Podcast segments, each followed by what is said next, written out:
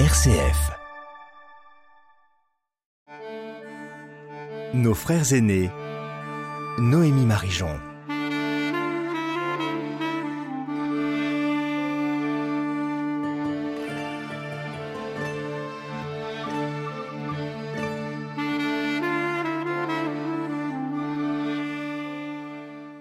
Bonjour à tous et à toutes. Aujourd'hui dans nos frères aînés, nous allons parler de la question de l'avenir des relations entre les juifs et les chrétiens. Pour cela, j'ai la grande joie de recevoir une nouvelle fois le Père Christophe Le Sourd. Bonjour Père. Bonjour Noémie. Père Le Sourd, donc vous êtes prêtre du diocèse du Mans, directeur du service national des relations avec le judaïsme. On a déjà parlé de l'ouvrage que vous venez d'écrire qui s'appelle Déconstruire l'anti-judaïsme chrétien. Quel est l'avenir des relations entre les juifs et les chrétiens? Et d'abord, pourquoi c'est aussi important? C'est très important, euh, premièrement, pour notre propre vie spirituelle et puis pour euh, la vie de tous nos concitoyens. Euh, cette relation concerne in fine tout le monde. D'abord, c'est vital pour notre vie spirituelle. Vous savez, le, grand danger, c'est d'accroire que c'est ce que disait Saint Jean-Paul II, que Jésus c'est un météore. Voilà, il est tombé du ciel. Non, c'est le fils de Marie, juive, et il s'inscrit dans l'histoire d'un peuple qui a connu l'élection. C'est l'élection d'Israël. Et Jésus, euh, tout au long de, sa vie, a été un juif, il a prié comme un juif, il a prié les psaumes. Quand nous reprenons émerveillés les évangiles, nous voyons bien que euh, son propos est pétri de la, de la Torah, Torah écrite, Torah orale. Voilà. Donc, euh, c'est quelque chose de fondamental. Et rien n'est pire que de paganiser euh, la, foi chrétienne. Ça a été une des grandes tentations, et c'était Marcion au deuxième siècle, qui disait, ben, je schématise, qu'est-ce qu'on a besoin, nous les chrétiens, de nous embarrasser du Premier Testament, l'Ancien Testament, contentons-nous d'un évangile, et dans l'évangile, nous allons extraire toute référence du Premier Testament. C'est dire qu'il reste peu de choses. Et surtout, ça a été récusé par les évêques de l'époque. Dès le deuxième siècle, c'est-à-dire ça n'est pas pensable. Nous ne pouvons pas nous déraciner, puisque, euh, comme euh, le, dit euh, Saint Paul, hein, c'est les racines qui nous portent. Et peu à peu, puisqu'il y a eu cette séparation, surtout au moment du Concile de Nicée, ce, cette, séparation entre catholiques et juifs, eh bien, ça a été la tentation de paganiser la, la, la foi chrétienne et donc de l'enraciner dans une autre culture. Et il y a d'immenses réflexions théologiques, spirituelles qui y sont menées. Donc on voit bien que pour nous, c'est tout à fait fondamental. Et puis, ce que je disais lors de notre dernier échange en évoquant Saint Jean-Paul II, c'est que lui-même ne cessait de marteler que juifs et chrétiens, fonction de notre service commun du bien commun, nous serons une bénédiction pour le monde. Nos frères aînés Noémie Marijon.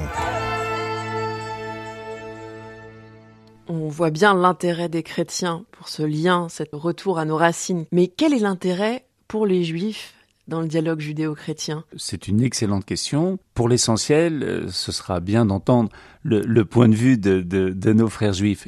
Il n'empêche, nous, nous ressentons bien cette asymétrie plus euh, nous, nous, nous, allons à la rencontre du judaïsme, plus nous comprenons davantage euh, notre identité. Euh, c'est toujours Saint Jean-Paul II, lorsqu'il était à Mayence, au cours d'un grand discours, peu de temps après son, son élection, puisqu'il avait été élu en octobre 1978, eh bien, à Mayence, il avait repris une formule de la conférence épiscopale allemande quiconque rencontre Jésus-Christ rencontre le judaïsme. Donc, on ne peut pas faire cette économie. Et moi, j'aime euh, une formule on ne peut pas faire l'économie euh, d'Israël. Voilà, c'est pas possible. Voilà, pour l'économie du Sali, on ne peut pas faire l'économie d'Israël. Donc ça, c'est une donnée fondamentale de notre théologie, de notre vie spirituelle. Du côté de, nos frères juifs, plus ça va, plus il y a des ouvrages qui évoquent la personne de Jésus. Et puis, il y a euh, euh, comment dire, des, réflexions qui sont menées pour savoir euh, comment est perçu ce mot d'accomplissement. Nous, chrétiens, nous avons une certaine perception, compréhension de ce mot. Et on peut ajouter aussitôt qu'il y a des distinctions entre euh, catholiques et protestants. Les, mots ne veulent pas tout à fait dire la même chose. Donc nous avons aussi, avec nos frères protestants, toute une réflexion pour avancer dans une compréhension commune. On peut s'aider les uns les autres.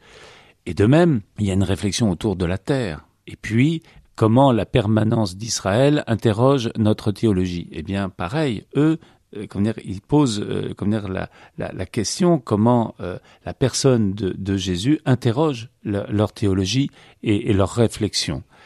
Donc on, on, voit que plus ça va, plus il y a des lieux de, de, réflexion, de colloque, de dialogue. Vous voyez, on ne peut que se réjouir de ce qui est en train de se passer. Est-ce que ce dialogue, il se concrétise dans les territoires, dans les diocèses, dans les synagogues, ou est-ce qu'il y a encore un échelon qui est un peu difficile? Il y a deux éléments. Premièrement, il y a euh, l'élément qui est lié au nombre de juifs en France et le nombre de communautés. Sur le territoire français, euh, il y a de nombreux lieux où il n'y a, pas de juifs. Donc il ne peut pas y avoir de manière habituelle des contacts, des rencontres et l'organisation de temps forts. Il n'empêche que euh, ça peut se passer à l'échelle régionale et puis aujourd'hui, les moyens de communication euh, font qu'il peut euh, y avoir la possibilité pour ceux qui le souhaitent euh, d'aller plus avant dans, dans, dans, ce dialogue et dans, et dans ces rencontres. Et moi, ce, ce que je, je vois, c'est qu'il y a une multiplication d'initiatives et on ne peut que s'en réjouir.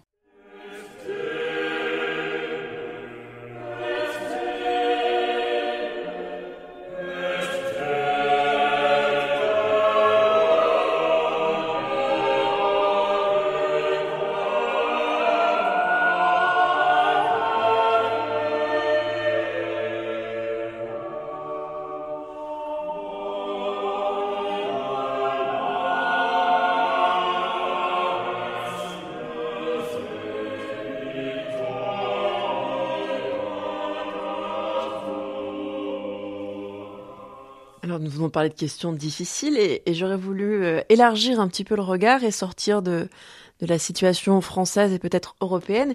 Est-ce qu'il y a des exemples internationaux de dialogue entre les juifs et les chrétiens qui vous inspirent? Est-ce que vous voyez des, des initiatives au niveau mondial qui sont, euh, qui sont une source de joie ou de ou d'envie d'expérimentation pour vous?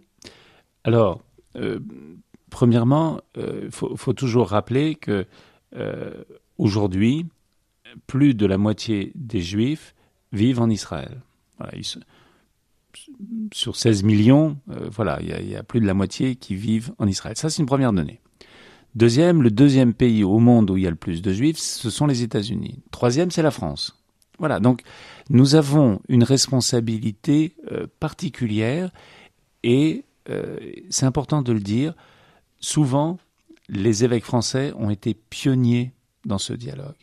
Et je suis euh, toujours émerveillé de voir les, moments euh, charnières où euh, l'épiscopat français a été à la pointe du dialogue et de la réconciliation.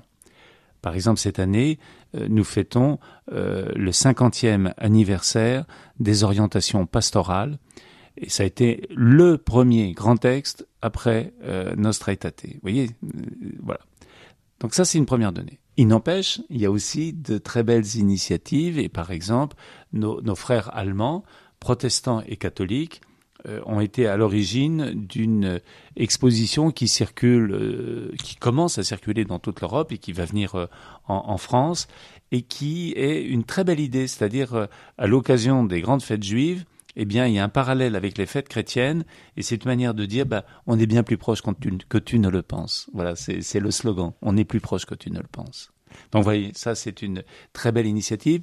Et puis, il y a également tout ce qui se fait avec les jeunes, parce que ça, c'est très, très important. Alors, c'était ma dernière question, puisqu'on parle de l'avenir eh ben voilà. de ces relations judéo-chrétiennes. Venons-y. Quid de la jeunesse euh, Quels sont les mouvements qui, qui existent Quels sont vos espoirs euh, comment euh, les jeunes juifs et les jeunes chrétiens peuvent s'investir dans ce dialogue et peut-être plus d'ailleurs?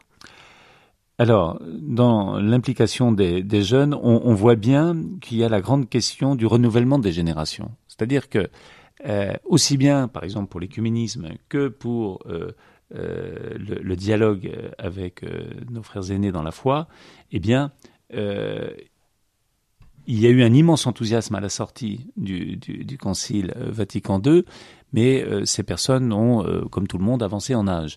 Et donc, sans doute qu'aujourd'hui, du côté des jeunes générations, il y a d'autres attentes. Et en particulier, on voit bien qu'il y a le, désir euh, de, rencontres euh, gratuites, festives, et puis euh, thématiques. Voilà. Donc, par exemple, il y a des temps forts au, moment de, de, de Parelmonial. Voilà. Lorsque il, y a, il y a quelques années, plusieurs personnes, comment dire, ont eu l'heureuse idée de faire en sorte que les jeunes soient rejoints au moment de, des sessions de, de Parelmonial. Pareil, il y a eu euh, des temps forts organisés euh, à Nantes, etc.